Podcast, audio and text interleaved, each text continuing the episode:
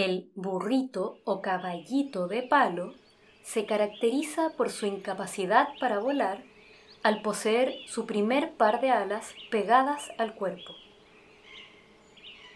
Tiene unas mandíbulas alargadas, orientadas hacia adelante y abajo, lo que le da un aspecto semejante al perfil de un caballo.